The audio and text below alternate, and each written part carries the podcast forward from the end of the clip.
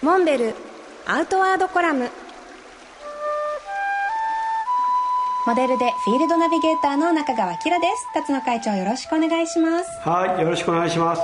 学人3月号が2月15日に発売になります。第1特集が屋久島第2特集が奄美群島ということでね先週は屋久島についてお話ししましたけれども屋久島の麓にある岳参りって辰野会長ご存知ですか？いやあの話は聞いたことありますけどこれ面白い文化だなと思っていて屋久島って一つのこう丸っこい島ですけれどもその真ん中にこんもりと山々が連なっていてで海岸沿いにぐるっと24の集落があるんですよね。で岳参りってそれぞれの集落にそれぞれのしきたりがあるんですけど例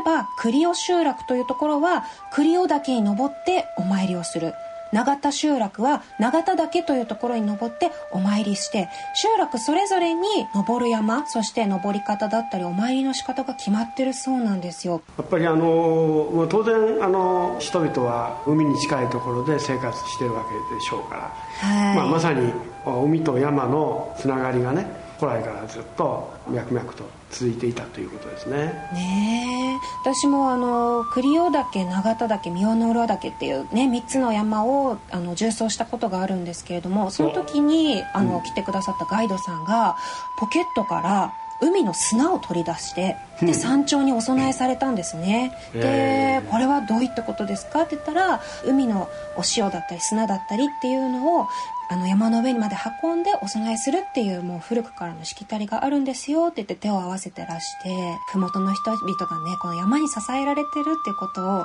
普段から意識して生活して感謝されてるんだろうなっていうのを感じましたね。いややっぱり屋久島に一歩踏み入れた途端にやっぱりなんか空気感が違いますよね。住まれてる住民の方々もやっぱりそういうことをずっと意識して脈々と、はい。えー文化をつないできたのか。なねすごいですね。ねえ。やっぱり麓の文化を味わうことによって山々のね偉大さも感じられるのでぜひ麓の散策もね訪れた時は楽しんでいただきたいですね。モンベルアウトワードコラム。辰野勇と中川明がお送りしました。次回もお楽しみに